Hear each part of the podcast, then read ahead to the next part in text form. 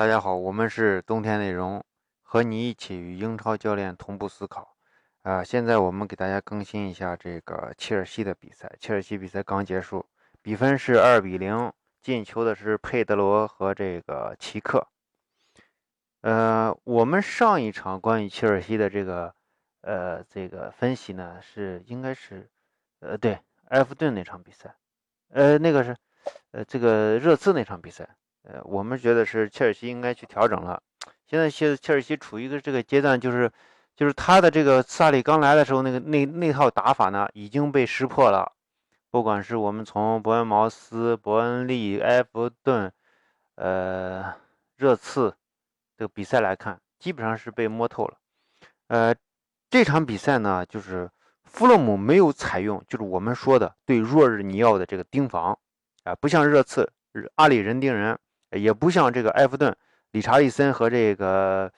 呃冰岛大狙啊轮番去盯防，呃，所以当然这块这个萨里本身是做了一些调整，就是说像以前若日尼奥的这个移动范围变比较小，可容易盯防的情况，这场比赛若日尼奥的位置是变化非常大的，呃，他在防守过程，就是说阵地压制过程中，若日尼奥有很多的上抢，这种上抢就是我们所说的进攻保护。而在出球阶段呢，他和这个，呃，这个这这个戴维·鲁伊斯还有吕迪格，他的这个活动范围区域比较大。这个是切尔西做出的调整。呃，刚开场的时候，这个弗洛姆采用的是高位逼抢，呃，但是我们认为这个高位逼抢的这个，嗯，不是很成功。就是你无论弗洛姆怎呃怎么去高位逼抢的情况下，这个切尔西。不管是在边路也罢，中路也罢，或者右路也罢，都会形成一个人空位持球的过程。那你在这样的情况下，你的高位逼抢是不成功的，就至少没有说是使得对方要起长传。呃，从这个角度上看，弗洛姆就没有成功。但是有一点就是，弗洛姆没有完全的去 copy，说是呃用这个人盯人，这个若日尼奥有一部分入盯防，但是。没有这么严密的去盯防，所以他，呃，这里面存在一个问题就是啥？可能说是，呃呃，当然没有使用这样的原则，我觉得大概率是就是，呃，这个拉尼利对于这个盯防以后，呃，如何就是说弗洛姆人员的这个到位率的保持和这个人员这个嗯战术执行力，他应该是有一些怀疑，或者是根据自己的这个战术。调整或者打法的这个呃问题，所以做出了一定的这个呃没有去呃盯人防守。当然也有可能是说我弗洛姆我在上半场的时候，我可能就是高位逼抢也就一会儿，然后守守回来。但是弗洛姆整体打法的话，他还试图去拿一些控球权。呃，从这个角度上看的话，他高位逼抢没有完全去盯防瑞尔尼奥，呃，大家是应该是可以理解的。嗯。再一个就是我们上次说的这个，呃，这个萨里要对他的这个后场的推进要做出一定的调整。这里面调整，呃，第一点就是坎特的位置。坎特的位置在左侧进攻的时候，就是说，如果大卫·鲁伊斯拿球的情况下，一般情况下，坎特应该是就正常情况下，以前的这个切尔西，他应该是一个压上去，压到这个呃这个佩德罗的前面，这是相当于一个是影锋，或者说是呃一个小前锋的这个。状态，但是这场比赛他做出了变化，就是说他留在了这个若尔尼奥的身边，去作为一个近距的接球点。这样的接球点在以往应该是一个回撤的佩德罗去接球，而这现在使用坎特去接球。使用坎特接球最最明显的一个呃问题，或者说是用意，就是说，第一。我可以直传若尔尼奥。如果若尔尼奥这时候丢球的情况下，坎特是有他补救的措补救的这个呀措施的。如果说若尔尼奥没有被对方断球，这场坎特既可以作为近距的一个接接应点，又可以作为呃接应点，又可以保障若尔尼奥在拿球以后的这个出球的这个质量。而只有出球质量，才能制造前场的威胁。才能保证一个若尔尼奥在出球过程中他的这个，呃，这个出球质量，然后提高这个进攻的这个威胁。第二个就是坎特的这个，呃，防守的这个我我认为以前就是说我们上一次就是对于坎特的就是无奈的无奈的，就是说是也不是说无奈，就是说可能坎特的这种使用吧，他二十九万英镑的这个续约，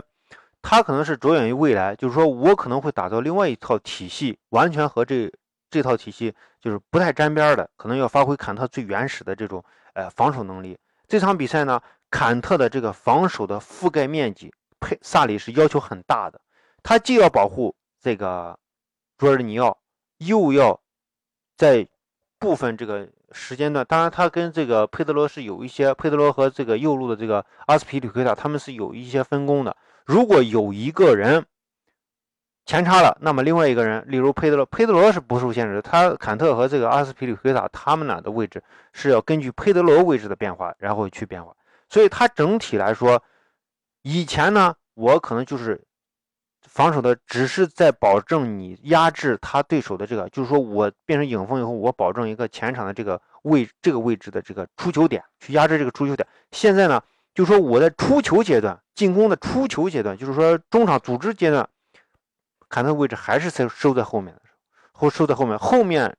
什么时候前插呢？就是根据佩德罗的位置，佩德罗如果回收了，他就可以前插了。呃，所以再一个就是他整体对于距离他较近的，或者说是这个随时去补防中场的各个位置，这个主要是就是说科瓦基奇和这个若尼奥不在的情况下的这个补防的这块位置，再一个就是。呃，萨里的这个呃是这整体来说是让坎特的位置后移了，也就是说他去解决就以往的萨里的这个体系啥，就是我压住你，我前场直接高位逼抢压住你。但是从热刺那场比赛来看的话，就是从你这个压制过渡到阵地防守的这个过程过程中，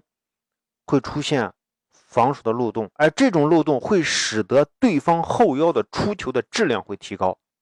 所以这块压制不到的话，那就那就很难，就是说你后续的落阵地的时候，就自己的这个落位就很难，使得本方的这个球员落阵地很难落阵地，因为对方一一打一个准，然后他是瞄着你打，因为他的后腰出球，如果任何一支英超的这个后腰的出球能力都是呃比较强的，所以这个是呃坎特的这个覆盖面积是变大了。再一个就是坎特和佩刀的这个变化。第三个变化呢，就是这个阿隆索的使用。这场比赛阿隆索在下半场的时候被换下了，这个是一个信号。因为我们这个专辑呢一直在黑阿隆索，虽然说他是来到切尔西进了帮助球队，就是说有很多球跟他有关系，但是他的存在，他的进球，往往球队要需需要付出更大的这种。呃，这个牺牲吧，更大的这种保护。嗯，十一点是十一分三十秒的时候，大家看一下阿扎尔和佩刀的这个连续配合，基本上是无缝衔接。而最后一脚就是这个阿隆索的传中，阿隆索传中之前是佩德罗在中路一个横横横向的这个传球，直接传到阿隆索的这个脚下，阿隆索直接起传起长长传。这在以往阿隆索。不一定会直接起长传，或者说起长传的这个时机并不是这个时机，所以说这场比赛，萨里告诉阿隆索的就是你直接起长传，拿到脚下，如果说是有机会，就是说那种节奏非常好的，大家都是前插的一个状态，你就直接起长传。他这一场就是无脑起长传，无脑起长传的结果是大量的这个浪费了。他其实你说那个呃那个起长传的这个时机好吗？我觉得并不见得一定好，因为你这边就是说，不管是阿扎尔还是这个佩德罗给你传球以后，然后他在前插的时候，前场其实人数并不多，所以无脑的传球，没有这个定点制导导弹的这种传球的话，一般情况下，这个切尔西的前场是没有太大优势的。但是为什么要选择这样？大家看一下，现在打切尔西怎么打，就是打他。阿隆索的防区就是这个，你包括上一场热刺在最后阶段上拉梅拉的时候，让拉梅拉上去干啥？就是你一对一突阿隆索就完了，哎，绝对没问题。所以阿隆索的无脑传长传以后，使得阿扎尔和这个谁和这个呃几个这个和他配合的几个人都很不适应。在以前怎么使用阿隆索？就说阿隆索在阿扎尔拿球在左肋部，阿扎尔拿球突破的时候，阿隆索的落位一般是落在了，就是说进攻的这个左肋部，哎，左肋部去策应阿扎尔的这个这个传球，他在左肋部这个去衔接的时候是做的比较好。但是你对阵豪门，你敢让阿隆索放在左肋部吗？那我问你，后场如何去保护？你后场保护现在对于这个萨里，就以前的萨里如何去保护？就是让。阿斯皮利奎塔加这个吕迪格加马大卫鲁伊斯形成一个短短暂时期的这个三中卫，也就是说，其实真正身后保护的是这个大卫鲁伊斯。那么在这样的情况下，如果对方打打另外一个，就是说打另外一边反击过程中打的是阿斯皮利奎塔那一边的话，阿斯皮利奎塔是很难兼顾的，因为这时候的整个区域，你想这个佩德罗是一个进攻队员，而在这个这个谁？这个呃，我们说的这个啊，坎特，坎特是一个影锋的这个状态。那么在禁区里面人数人数是很多的，所以阿斯皮利奎塔的位置上基本上是无人保护。所以为什么有很多的机会从阿斯皮利奎塔那个方向上出了问题？也就是说，阿隆索的这个高大威猛型、节奏慢、速度慢、出球慢的这种，很容易被英超针对。而且现在所有的球队都在针对马克斯·阿隆索这个弱点，所以这是七十分钟为什么让他下去的重要的原因。大家再看一下，就是我们针针对这个奇克的这个进球，大家仔细分析一下，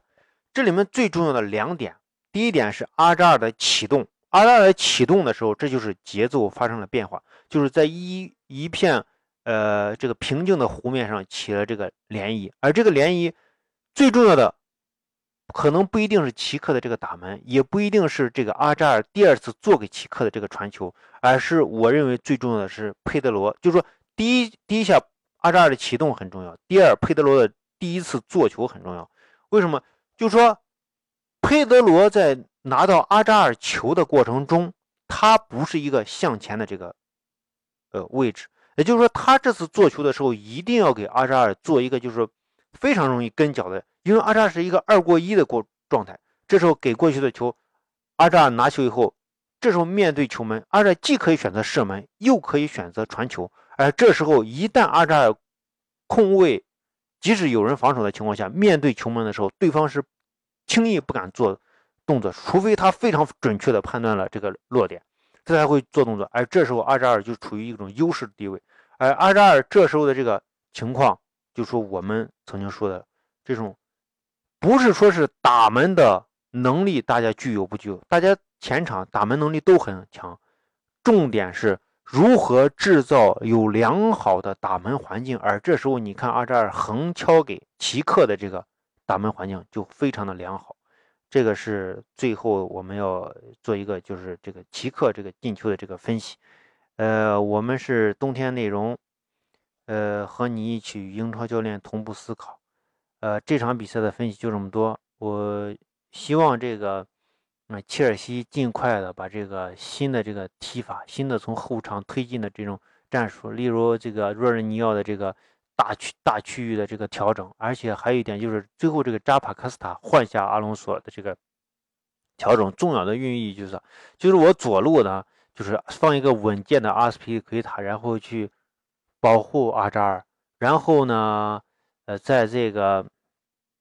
右路可能就是打的比较简单一点，就是让佩德罗去策应扎巴卡斯塔的一个传中，就是这么一个变化。但是总体来说，它的变化我觉得还是不够大，还是尺度还是不够大。所以未来我觉得，呃，还是对萨里有会有很多的期待，呃，希望看到更多不一样的这种萨里的这个。呃，足球理念，谢谢大家。今天的这个音频就是这么多。我们是冬天内容，微信 winter 三一四一，呃，欢迎大家加入我们的足球战术群。加入足球战术群享福利，在西安帕巴亚意大利西餐厅南门店吃饭半价，谢谢。